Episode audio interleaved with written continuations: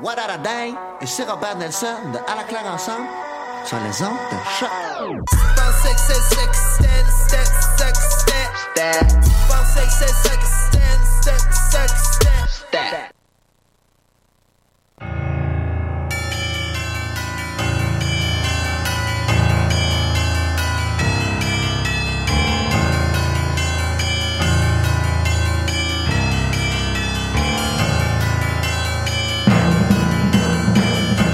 Bonsoir, vous êtes bien sur Choc, c'est le tome 22, chapitre 271 de Mission Crenoir.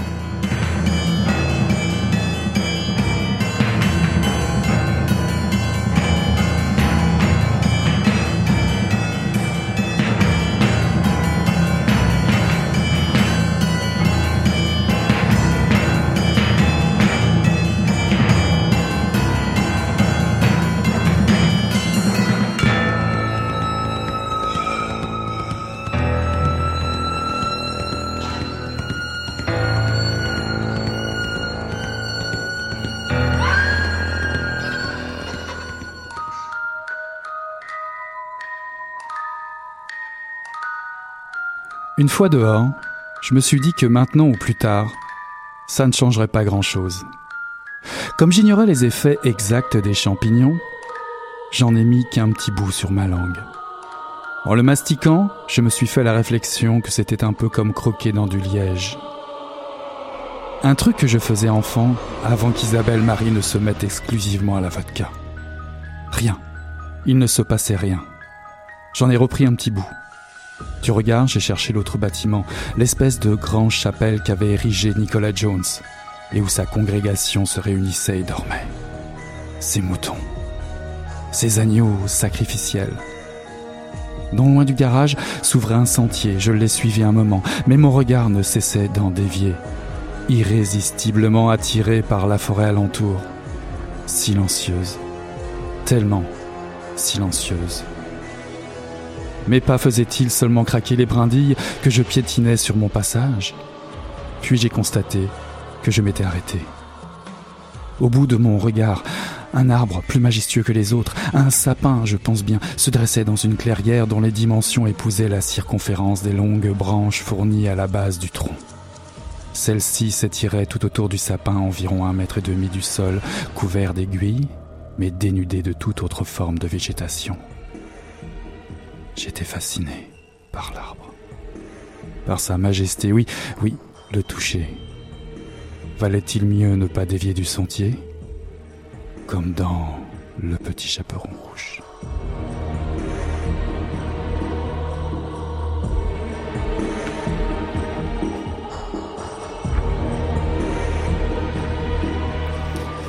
Bonsoir à toutes, bonsoir à, tous. Ceci est un extrait de En ces bois profonds de François Lévesque, paru en 2017 aux éditions Tête Première. Une adolescente de 17 ans vit avec sa mère Isabelle Marie, employée dans un bar de danseuse, qui ne ménage pas sa peine et s'octroie des petits extras la vodka permettant de tout surmonter, ou presque. Isabelle Marie cache un sombre secret. Sa fille ne se doute encore de rien, mais dort avec un couteau sous l'oreiller, on ne sait jamais. Ce passé si gênant s'invite sans prévenir. La mère d'Isabelle Marie, Louise Valois, vient de mourir. Elle lègue la maison de Rivière aux Hiboux euh, à sa fille et à sa petite fille. Un endroit tabou où Louise et Isabelle Marie ont survécu à un suicide collectif mis en place par le gourou Nicolas Jones. François Lévesque nous invite à descendre dans les méandres de la folie, cette histoire ensorcelle, tricotée autour des circonstances étranges de la naissance de cette adolescente qui se cherche encore un nom. Une descente que je vous propose de faire en compagnie de l'auteur ce soir à Mission Encre Noire, notre invité. Bonsoir François Lévesque. Bonsoir. Alors vous êtes originaire de Val d'Or, euh, vous êtes titulaire d'une maîtrise en études cinématographiques de l'Université de Montréal. Votre mémoire a, été consacrée à l'œuvre de Brian De Palma, pour mémoire Scarface, Blowout, Carrie, Pulsion. Et vous êtes évidemment, euh, tout le monde le sait, on va dire ça comme ça, critique de cinéma euh, dans le devoir. Vous avez publié une dizaine de romans qui parfois explorent le roman noir, le fantastique, le policier. La littérature jeunesse ou l'épouvante. Plusieurs de vos nouvelles ont été publiées dans les revues Alibi et Solaris euh, depuis, euh, on va dire, ça remonte à 2008 à peu près, avant que les éditions à lire ne publient en 2009 Un automne écarlate et en 2010 Les visages de la vengeance. En attendant Russell en 2015 et En ces bois profonds en 2017 sont des livres qui ont été publiés chez Tête Première. Alors en ce qui concerne ce dernier roman, euh, En ces bois profonds, vous revenez à vos débuts, si je puis dire, puisque comme vous l'annoncez euh, au début de, l'histoire, vous vous êtes inspiré d'un de vos tout premiers romans jeunesse, paru en 2008 chez Mediapol, Machi, l'esprit du lac. Je rappelle que ce livre a eu le prix Cécile Gagnon, qui est un prix destiné aux auteurs et autrices d'une première œuvre de fiction pour la jeunesse. Alors pourquoi avoir choisi ce texte en particulier?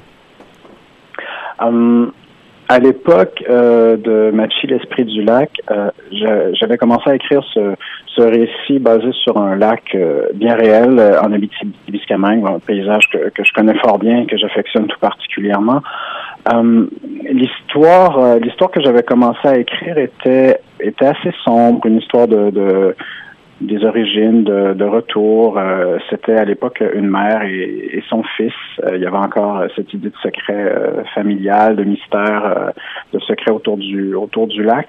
Et puis en cours de route, parce que le, protagoniste était un, adolescent de, de 12 ans, 12 ou 13 ans dans le dans le roman. Je, je, me suis mis à, à, à, me poser la question, oui, mais peut-être que ce serait plus pertinent de d'alléger le propos, de d'aller justement dans, dans, quelque chose de plutôt justement merveilleux, roman euh, roman jeunesse.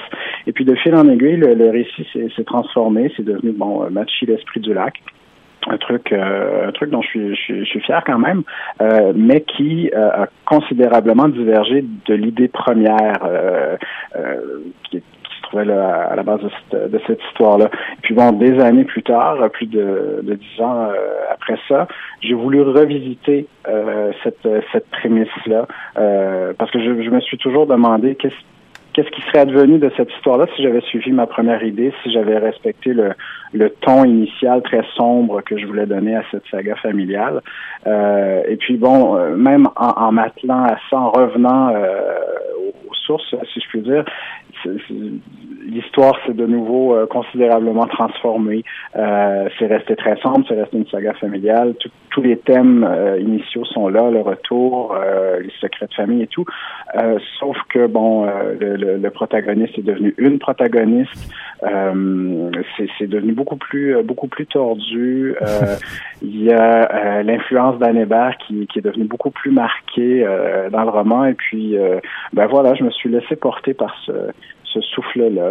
J'ai voulu, euh, j'ai voulu euh, explorer euh, une, deuxième fois ce, comment dire cette, cette région-là. Et puis voilà, ça a donné un ces bois profonds. Alors vous parlez d'Anne Est-ce que le titre En ces bois profonds est-il un emprunt d'Anne justement? Oui, oui, tout à fait. C'est un passage de, de son poème Les Grandes Fontaines. Et vous citez aussi au tout début du livre euh, Stephen King. D'ailleurs, vous prévenez euh, vos lecteurs et lectrices, puisque euh, vous parlez de, son roman Salem, et en prévenant les lecteurs et lectrices que finalement vous allez aller en plus loin que Stephen King, puisque lui a laissé les vampires derrière la fenêtre. Vous vous prévenez, vous allez ouvrir la fenêtre. comment qualifiez-vous votre livre? Plutôt roman noir, livre d'horreur? Ah, les deux, les deux. En fait, c'est un roman psychologique tordu. C'est la meilleure description que je pourrais en faire. Euh, c'est une exploration du, du, d'une âme, euh, d'une âme tourmentée, euh, celle de celle de la protagoniste. Euh, elle n'est pas, elle n'est pas méchante, pas du tout. c'est, mais c'est simplement c'est simplement qu'elle vit des, des choses, comment dire, qui la perturbent. Euh, elle a un passé familial sur lequel elle n'a aucune emprise, mais qui a une incidence sur, euh, sur son développement, comme on, va l'apprendre en cours de en cours de récit. Et ce que je trouvais intéressant euh, avec avec ce, ce roman-là, c'était la première fois que j'avais l'opportunité de travailler avec ce qu'on appelle un, narrateur qui est non fiable. Euh, c'est-à-dire que la narratrice, dans ce cas-ci, on s'en rend compte graduellement, pas au commencement, mais petit à petit, c'est sa version, c'est sa version de la réalité qu'elle nous présente. Or, par des éléments de dialogue ou par des éléments descriptifs, on en, on en vient à réaliser que sa perception de la réalité ne correspond pas nécessairement à la réalité. Euh, elle, a, elle a une vision tronquée de la réalité, euh, une vision un peu, euh, comment dire, malade de, de, de, la, de la réalité. Je veux pas trop en dire non plus, non. mais euh, je, trouvais, je trouvais intéressant justement de jouer avec ça, de jouer avec des niveaux de réalité, avec, avec la perception, euh, qu'est-ce qui est vrai, qu'est-ce qui ne l'est pas, qu'est-ce qui est euh, réel, qu'est-ce qui est de l'ordre du fantasme. Mhm. Alors dès, dès, les, ouais, dès les premières pages, oui. vous, vous situez vraiment bien le décor, euh, l'endroit où on va on va évoluer dans la lecture. Alors vous citez le, le livre de Job ainsi qu'un proverbe autochtone et plus loin plus loin dans, dans le récit, c'est le poète anglais du 19e Albert Tennyson que, que vous convoquez, le premier baron Tennyson, un poète célèbre de, de l'époque victorienne. Et puis ce sont les légendes amérindiennes, notamment celle du lac Missigynebig, je ne sais pas si je le prononce bien, qui veut dire le grand, grand serpent. serpent. C'est ça. Ouais. Êtes-vous allé déterrer une vieille légende pour ce roman? Est-ce que ce lac existe vraiment? Euh, Le terme euh, existe euh, bel et bien, désigne grand serpent. Vous êtes là? Oui, je vous écoute. Oui, pardon. Euh, désigne bel et bien euh, grand serpent. Euh, à la base, moi, euh, bon, le premier récit, Machi l'esprit du lac, se déroulait, euh, ben, se déroule toujours en fait, au lac Machi Manitou, près de Sainte-Terre, la petite ville euh, d'où je viens, là, tout près de tout près de Val-d'Or. Et euh, Machi Manitou veut dire mauvais esprit. Bon, ça m'a toujours fasciné ça. Euh, sauf que pour ce, cette nouvelle version, si je puis dire, je voulais pas reprendre le même nom. Je voulais, je voulais aller ailleurs. Et puis, euh, en faisant mes recherches, euh, je suis tombé sur ce sur ce terme-là qui m'a fasciné. Et puis Grand Serpent, je trouvais que ça convenait parfaitement. Puis bon, il y a tout ces légendes justement de, de serpents marins. Euh, et ça, c'est bien réel, sauf que pour les besoins de, mon roman, euh, j'ai inventé une, une mythologie, j'ai inventé des légendes, des anecdotes, euh, oui, mais à partir de, termes, euh, de termes d'une iconographie bien réelle. Alors comment, en parlant de, de personnages, comment comment avez-vous construit justement votre personnage de jeune ado, une ado qui se trouve plutôt laide, qui admire, on va dire, qui admire la beauté de sa mère, qui, qui en est fascinée et qui la rejette à la fois, et surtout une ado que vous choisissez de ne pas nommer. Qui est-elle?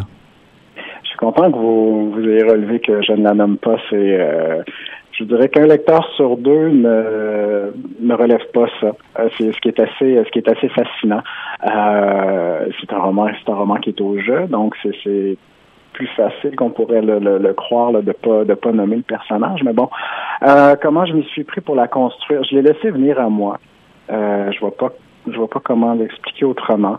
Euh, je, voyais cette cette adolescente du moment que j'ai pris la décision là bien consciemment de, de, troquer l'adolescente pour une adolescente. Je, voulais sortir de ma zone de confort. La plupart de mes romans précédents mettaient en scène des, euh, des personnages masculins, toujours avec des, des personnages féminins forts, mais des personnages plus souvent secondaires. et là, je voulais vraiment un, une protagoniste euh, forte. Je voulais sortir de ma zone de confort. Je voulais explorer une, une psyché euh, différente. Et bref, euh, elle est née comme ça, d'abord d'un impératif là, que je me suis moi-même euh, fixé, un impératif créatif.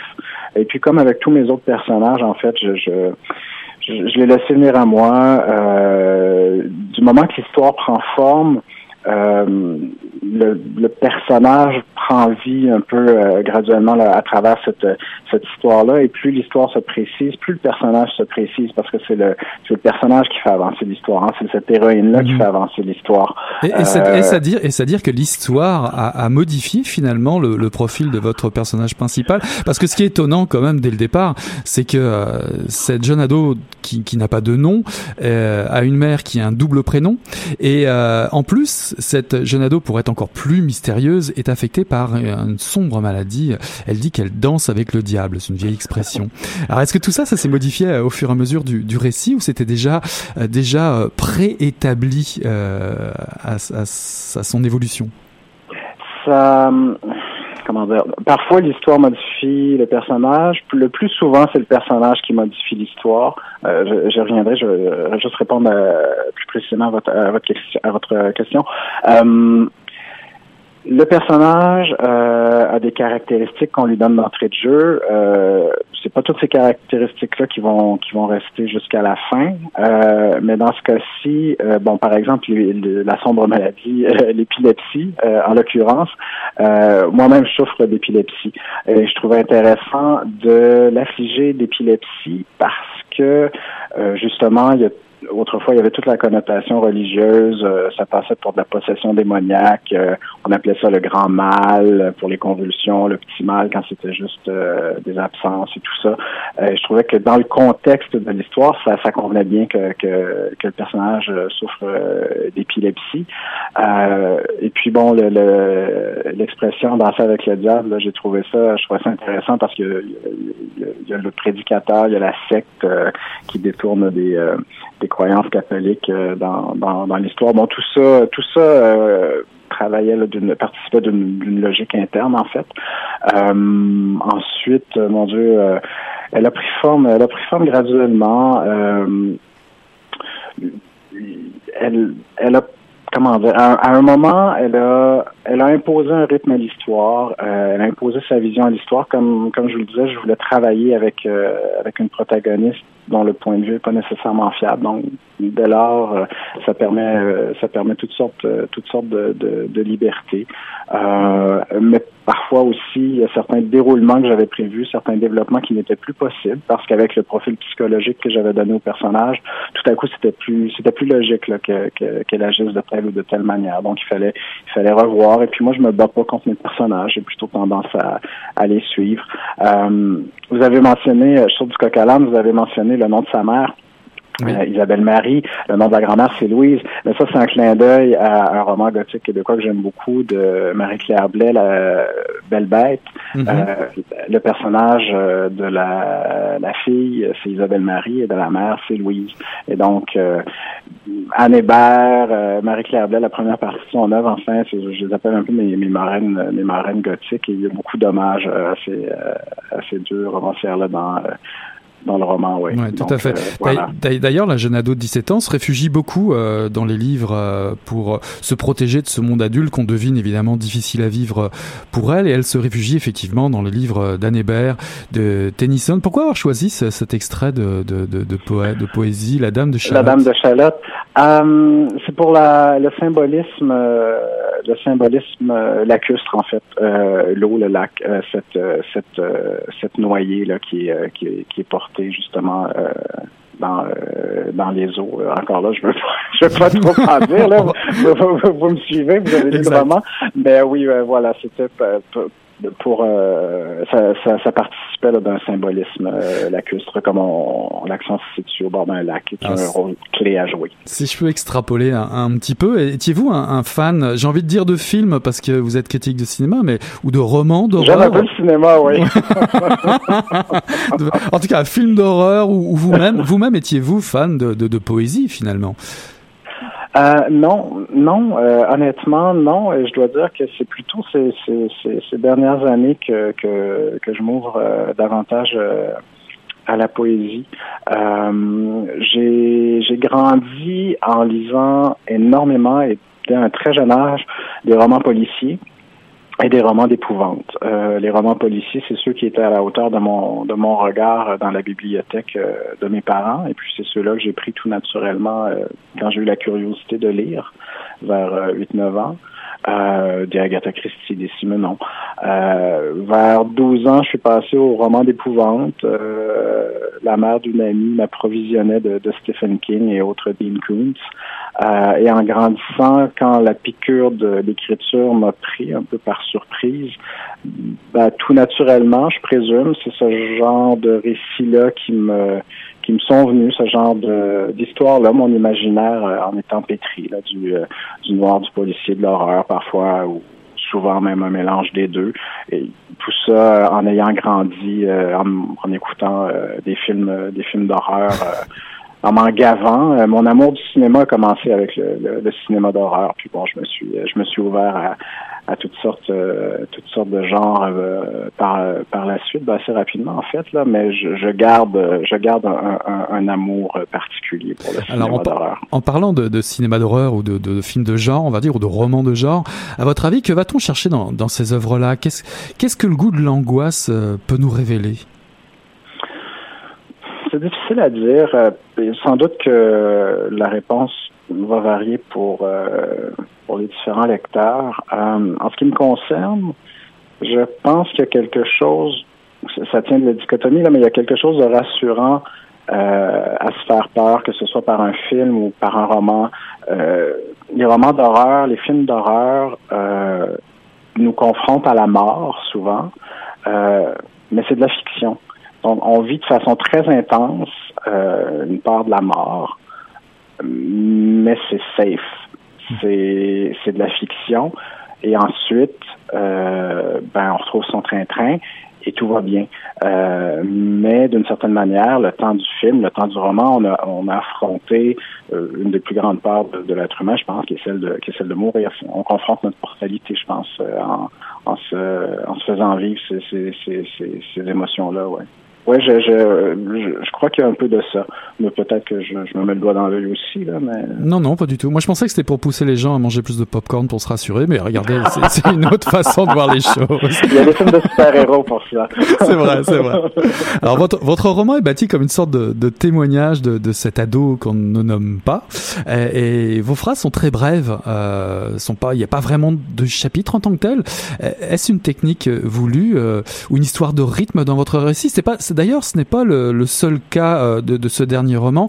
Euh, c'est déjà le cas euh, dans le roman En attendant au sol. Il y a une technique qui revient comme ça.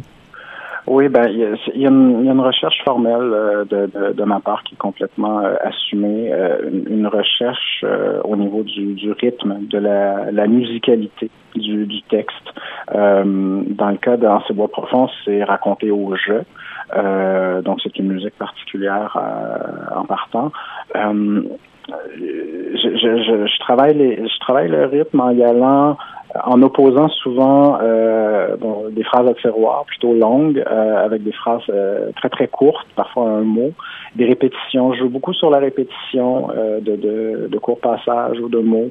la ponctuation, évidemment, son, son, son rôle à jouer. Il y a quelque chose qui tient parfois de la de la poésie euh, par moment, euh, presque du récit, euh, du récit poétique. Et ça, j'ai commencé ça avec En attendant Russell. C'est quelque chose que je, je continue d'explorer. L'acte d'écrire me, me, me, comble et, et me, me, grise. Et je, je, je, je peux pas me me résoudre à, à, l'idée de, de, d'écrire de la même manière jusqu'à bah, ma mort. et c'est tant mieux pour nous, lecteurs et lectrices. On en est ravi. Alors évidemment, il y a aussi un nom, un nom euh, assez symbolique, c'est le nom de Nicolas Jones, qui lui m'a fait penser très, très, rapidement à Jim Jones, euh, le fameux temple du peuple. pour euh, pour nos auditeurs auditrices, c'est un suicide collectif qui a eu lieu en Guyana, à Johnstown en 78, où ben, dans votre roman, on... d'où l'expression boire son Kool-Aid. en tout cas, oui. Mais votre mais votre roman partage quelques similitudes avec avec cette actualité, puisqu'il y a neuf pendus. Euh, évidemment, ce ne sont pas les 908 euh, de Jonestown. Aviez-vous déjà en tête des références de, cette sorte-là, ou, dites-nous tout simplement qui est Nicolas Jones? C'est un, concours de circonstances, en fait. oui, vous avez raison de, pointer le, massacre euh, de, de Jonestown. Bon, c'est une secte et il y a, il y a la secte dans en ces bois profonds, secte à laquelle la mère de la de l'héroïne s'est échappée.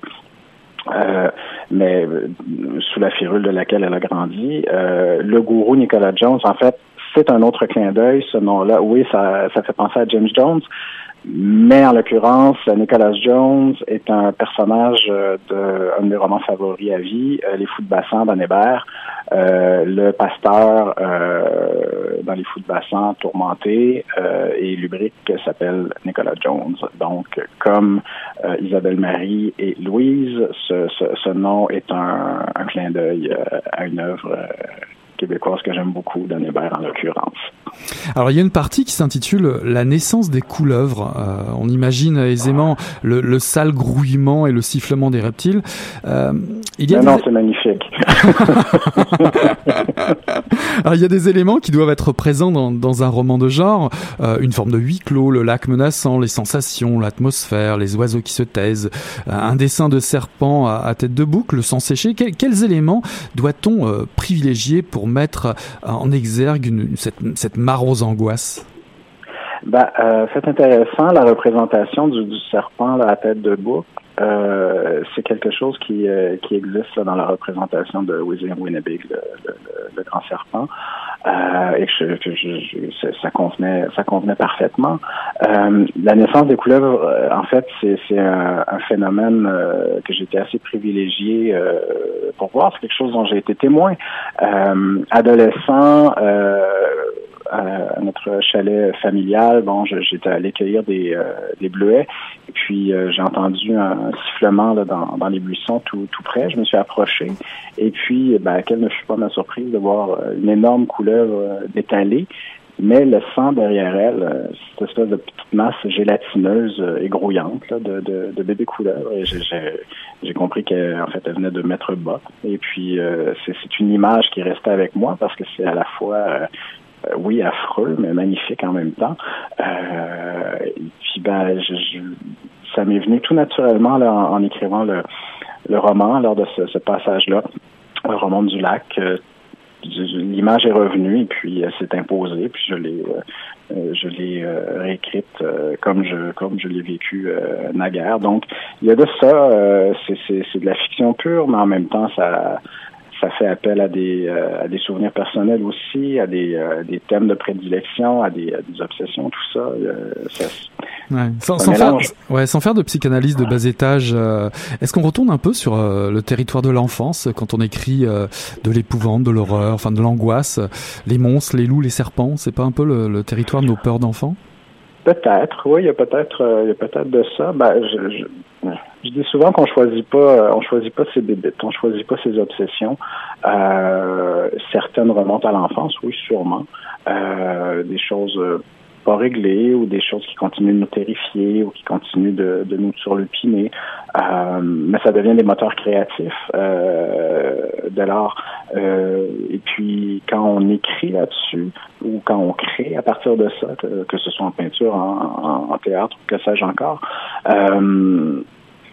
on peut, je pense, éventuellement s'affranchir de ça.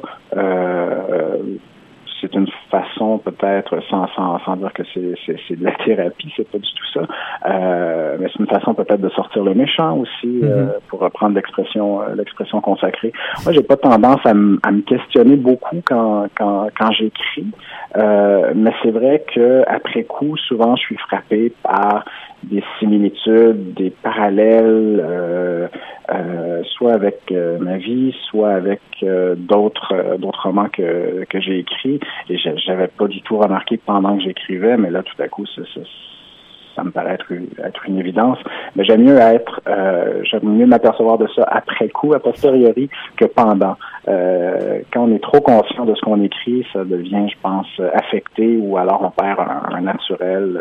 Ouais il y a toujours une bonne émission de radio pour euh, vous rappeler euh, certains sens de vos romans. oui, puis en, puis en même temps, euh, la beauté, la beauté de la chose aussi, c'est que vous allez sans doute puiser des choses dans mon roman auxquelles moi je n'ai pas du tout pensé, que je je, je, je suis pas du tout conscient d'avoir mis là et, qui, qui, sont pourtant, ou alors que vous aurez peut-être projeté euh, dans, le sens que, que, que, que vous lui donnez.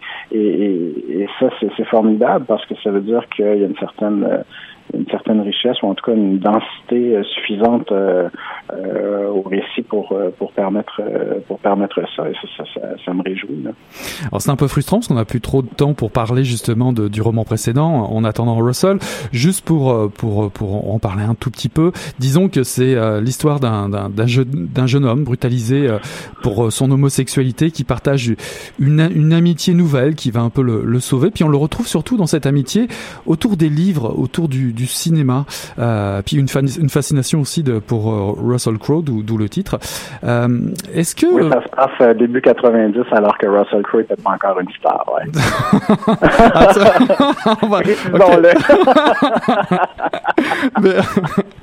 alors moi, je, ok, je, je, voulais juste vous amener à, à, à, me parler un petit peu de, de, de, ces personnages sur ces deux livres. Est-ce qu'à votre avis, euh, euh ces personnages, si on les prend comme ça, euh, de façon générale, est-ce qu'ils sont seulement des victimes Je sais que vous allez me dire non, mais... Euh... Euh, mon Dieu, non, non. Même que j'ai jamais envisagé comme comme des victimes. Au contraire, euh, il s'autodétermine, si je puis euh, si je puis dire. Euh, le personnage principal, cet adolescent, ben en fait qu'on suit, euh, ça se déroule en deux temps là. on fait constamment à sa, à, sa, petite enfance. c'est un, pour moi, c'est un exemple de, de, de, résilience. Il vit une situation difficile, mais chaque fois, chaque fois qu'il est projeté par terre, il se relève. Donc, c'est quoi l'expression cette fois à terre, huit fois debout? C'est c'est son cas. Et puis, ben avec cette nouvelle cette nouvelle amie-là, il découvre euh, quelqu'un qui en apparence est très différent de lui, mais au bout du compte euh, est assez semblable, euh, vit elle aussi une situation qui est très très difficile, pire que la sienne en fait. Et, donc ouais, non, je les, je les vois pas comme des je les vois pas comme des victimes, mais c'est certain que du fait qu'ils vivent des situations des situations difficiles même qui semblent inextricables pendant pendant un moment. Oui on peut les percevoir comme ça peut-être mais je pense que c'est le le dénouement c'est ce qu'ils font pour s'en sortir qui qui qui, euh, qui doit déterminer la, la, la, perception qu'on a d'eux. Ben, à mon avis en tout cas. Alors rapidement pour euh, pour finir vous êtes un, un auteur euh, prolifique. J'ai vu que Neige rouge est paru en août je crois. C'est déjà sorti hein? non non en fait ça, la sortie a été reportée parce que bon travaillant à temps plein euh, dans un journal, comme vous le savez. Euh, je manque parfois de temps pour écrire. Euh, donc, le, roman va paraître à l'automne prochain. C'est la suite du roman policier une maison de fumée. Et c'est les deux personnages de policiers de, de, ce roman-là qui reviennent dans, dans Neige Rouge pour une nouvelle enquête. Mais cette fois, j'inverse les rôles. Le personnage principal du premier tome devient le personnage secondaire et vice-versa. C'est une sortie que l'on guettera avec plaisir. François Lévesque, un auteur fascinant à suivre très certainement dans le devoir, à suivre très certainement dans le devoir et dès que possible. En tout cas, merci beaucoup d'avoir été notre invité. Je rappelle que euh, euh, chez Tête Première est paru En attendant euh, Russell. ça, c'était en 2015, je me... 2015, me semble-t-il. Et nous avons eu le plaisir de discuter ensemble de En ces bois profonds, paru aussi chez Tête Première en 2017. Merci beaucoup. Et euh, on vous réinvite dès que possible. Merci François Lévesque. Un énorme merci à vous. Bonsoir. Au revoir.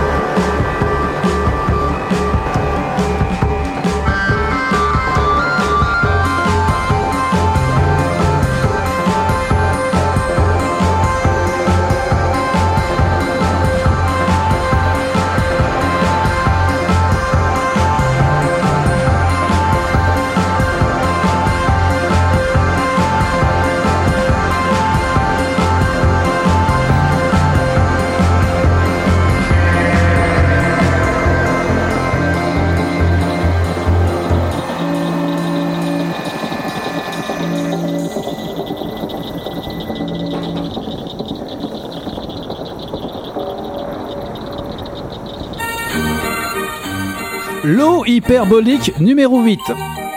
Certaines danses sont tourmentées. Tel est le cas de celle-ci, ayant appartenu à Madame Virginia Woolf. Elle avait tout juste 30 ans quand un psychiatre posa comme postulat que ses maux affectifs étaient dus à un excès de bactéries autour de ses racines dentaires. Il décida d'extraire les trois le plus gravement infectés. Rien ne changea. Durant le cours de sa vie, plusieurs autres dents furent extraites, mais cela ne changea rien. Rien de rien. Strictly nothing. Madame Wolfe se donna la mort avec moult fausses dents dans la cavité buccale. Ses amis et connaissances ne virent son sourire qu'à ses funérailles. Il fut dit qu'allongée dans son cercueil, à demi ouvert, au milieu de la salle de séjour, elle avait les lèvres écartées en un sourire qui éclairait ses, trains, traits fins et intelligents. Qui offrira 8000 pesos, 8000 pesos pour cette dent torturée? Y a-t-il des amateurs? Après un silence pesant, un homme d'un certain âge, au visage buté mais respectable, l'acheta pour 8900 pesos. À peine avais-je prononcé l'adjugé final, laissant mon maillet choir sur la surface inclinée de la chair, que j'entendis un gloussement d'oiseau au sein de la congrégation.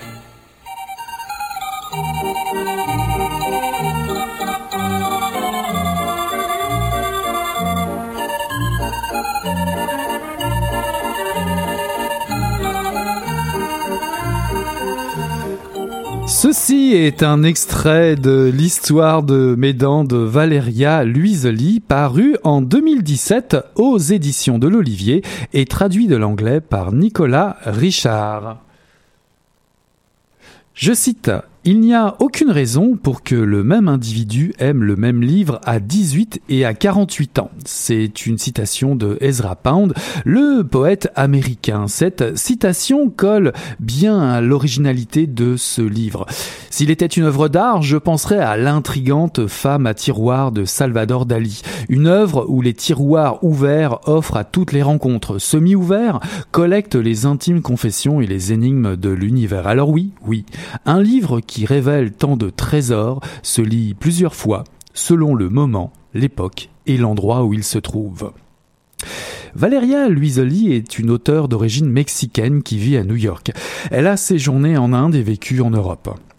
Elle a publié des essais et un roman, Des êtres sans gravité, paru chez Actes Sud en 2013. L'histoire de dents, pour sa part, a été finaliste du National Book Critics Circle Award et du Best Translated Book Award. Il a reçu à Los Angeles Times, le Los Angeles Times Prize for Best Fiction et la Soul Prize au Canada. Il a été traduit dans plus de 20 langues. On parle rarement euh, de la couverture euh, d'un livre. Ici, vous découvrez huit magnifiques dents portant un nom illustre.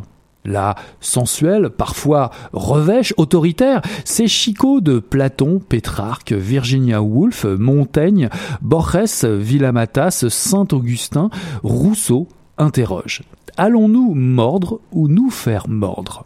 Tout est histoire de point de vue dans ce livre, riche, drôle, fantaisiste, lumineux. Gustavo Sanchez, alias Grand Route, est agent de sécurité depuis 18 ans dans une usine de jus de fruits d'une banlieue défavorisée de Mexico, qui est aussi une galerie d'art.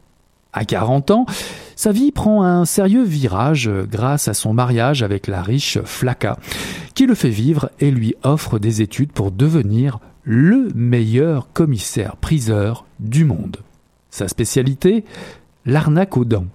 Il arrache donc les siennes pour les vendre aux enchères, en tant que celles des illustres personnages mentionnés sur la couverture. Il prétend même porter celles de Marilyn Monroe, en attendant de les vendre bien sûr.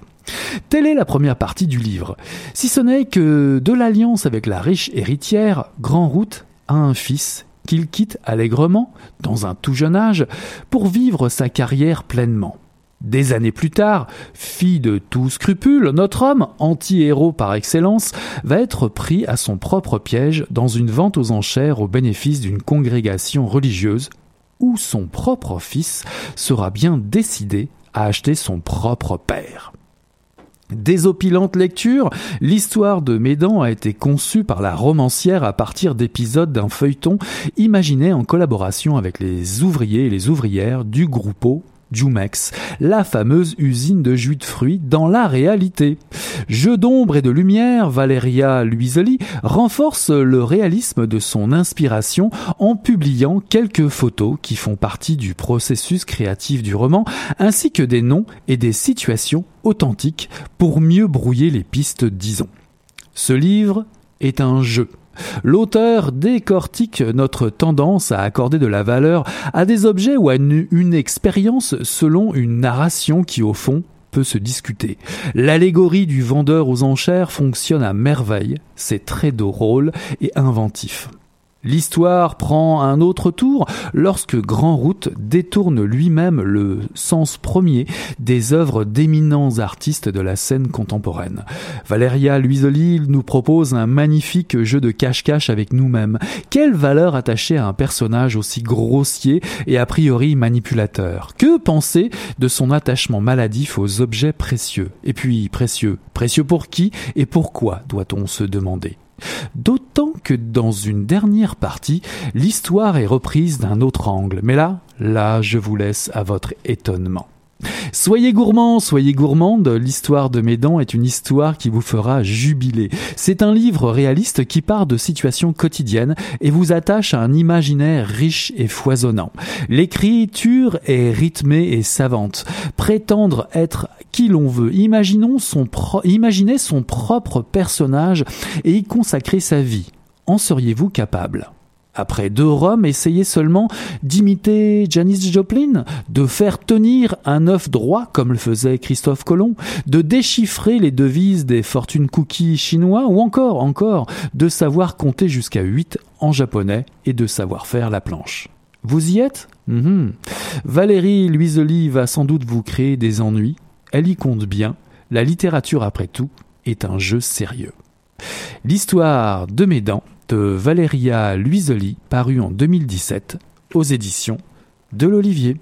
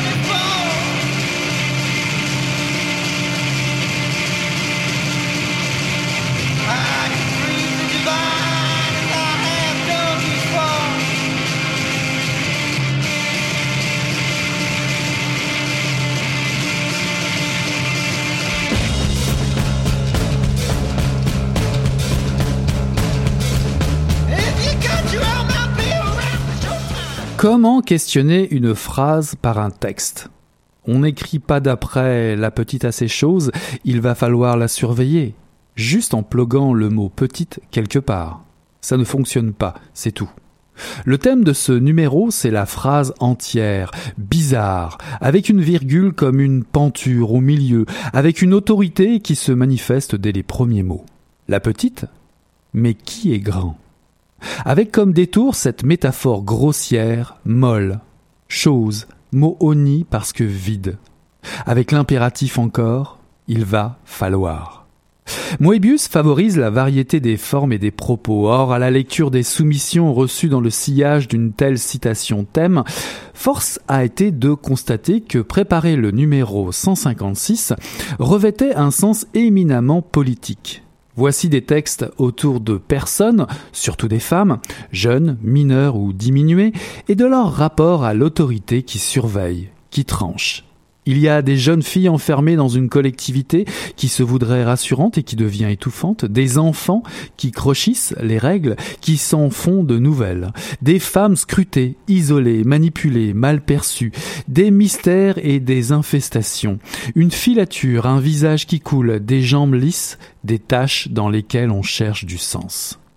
Nous avons voulu faire une place à des œuvres qui ne regardent pas d'en haut la féminité qui s'agite en eux, et qui fassent plutôt l'expérience de la métamorphose.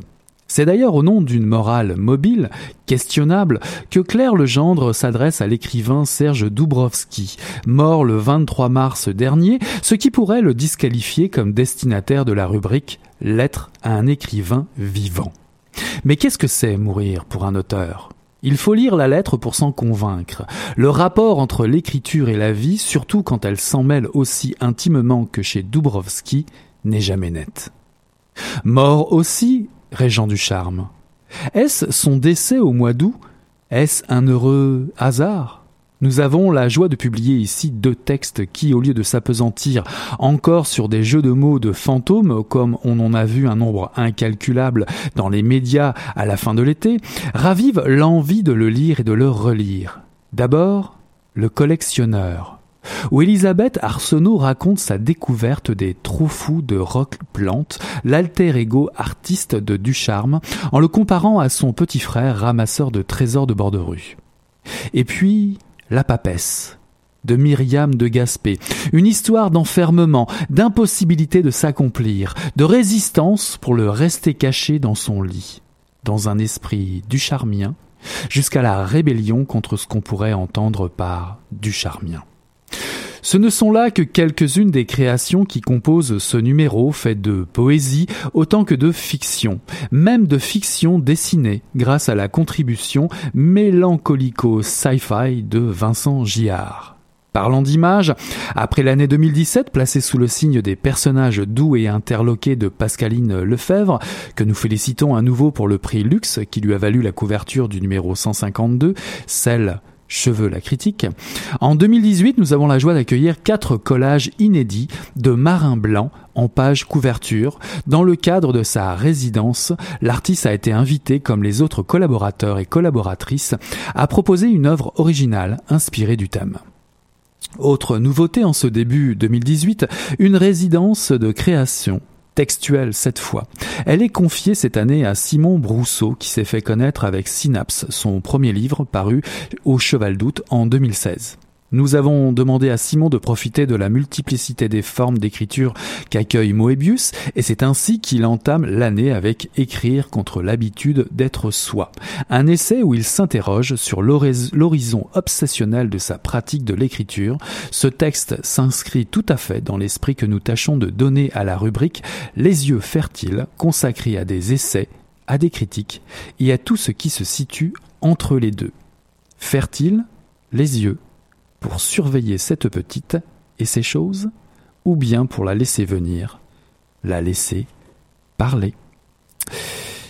Voilà, c'était un extrait du dernier Moebius numéro 156, dont le thème est La petite a ces choses, il va falloir la surveiller. Une fois n'est pas coutume, pour fêter la parution en kiosque et en librairie de ce nouveau numéro de notre magazine préféré Moebius, et ben voilà, je vous ai cité le prologue du nouveau numéro euh, rédigé par les membres du comité de rédaction, Roxane Desjardins et Jean-Michel Théroux. Que dire de plus finalement, sinon d'aller vous le procurer et au plus vite si ce n'est peut-être sans doute que hmm, le prix Moebius 2017, hmm, le prix va être attribué. Il y a cinq finalistes sélectionnés par un jury composé de cinq libraires. Et vous êtes, vous très chères lectrices et chers lecteurs, passionnés, sollicités pour élire euh, votre texte préféré. Vous pouvez vous rendre directement sur le site du magazine revue moebius.com. Les textes sont en lecture pour en apprécier euh, les valeurs. Les auteurs, les cinq auteurs finalistes sont Mathilde Savard-Corbeil, Maxime Caillé, Nathalie Boisvert, Karl Kiven Korb et Benjamin Gagnon Chenet. Bonne chance à toutes et bonne chance à tous. Curieux et curieuse comme vous êtes, je vous informe aussi que le lancement de ce numéro 156 de Moebius se fera le 22 janvier au bar Notre-Dame des Quilles sur Beaubien, dans la bien connue et bien nommée Rosemont, la petite patrie. Pour celles et ceux qui aimeraient relever le défi de publication dans la revue, sachez que les dates de tombée des numéros 158 et 159 sont respectivement le 19 mars et le 4 juin 2018. À vos plumes et vos claviers donc. Pour les sujets, bah, vous vous référez bien entendu à la revue ou sur le site internet. Pour finir, je citerai un hommage sans pareil et splendide de Claire Legendre que vous trouvez dans ce numéro 156, un hommage à Serge Dubrovski dans la, dans la rubrique Lettres à un auteur, que nous pourrions, euh, un hommage que nous pourrions élargir aux écrivaines et aux écrivains et à la, à la littérature en général. Je cite. Je vous aime être de mots, d'histoire et de sons et de rythmes saccadés, et d'explosions syntaxiques, et de pages noircies, et d'images construites sur mesure pour vous et moi, dans ma tête. Vous n'aurez été vivant autrement que là, pour moi. Je ne vois pas comment vous pourriez être mort.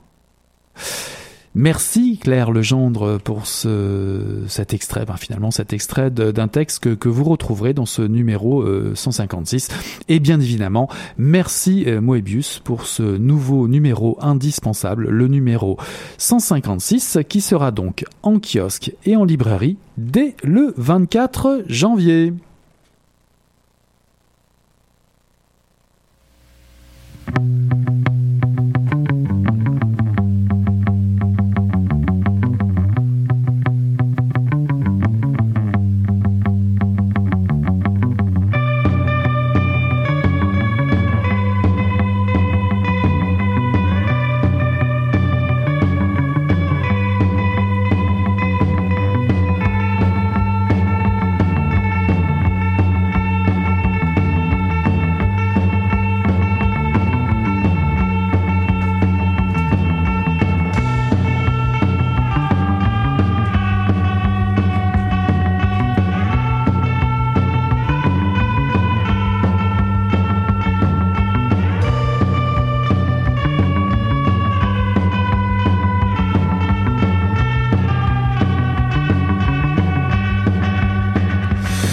Comme d'habitude, comme d'habitude, on fait toujours, toujours euh, au dernier moment, juste à la limite pour vous donner le maximum, pour profiter le maximum. Ce soir, j'ai eu le plaisir de vous faire écouter euh, Eden Ritual rapidement, c'est ce qu'on entend euh, actuellement avec euh, une nouvelle tune, euh, Rat.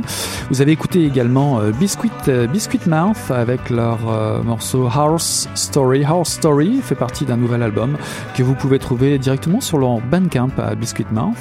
le premier extrait du prochain album de Loma apparaître, me semble-t-il, février ou mars Euh, Relay Runner, un très très très bon morceau euh, de Loma, aussi à écouter sur euh, le site Bandcamp du band.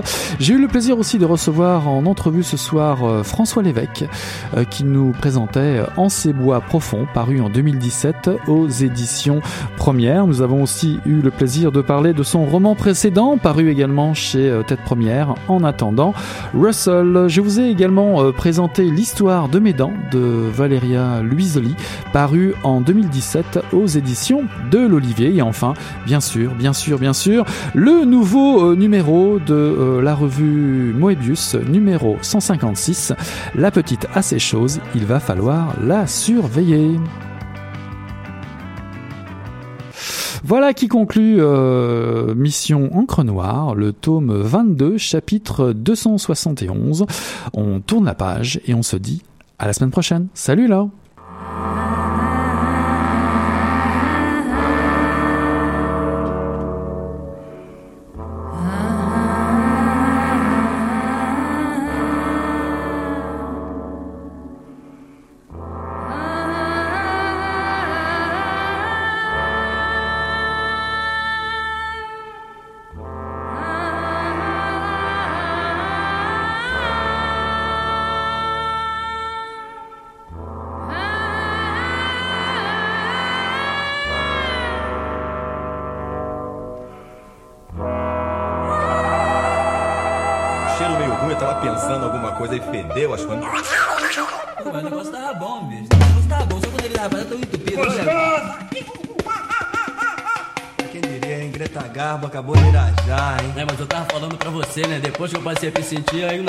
diferente.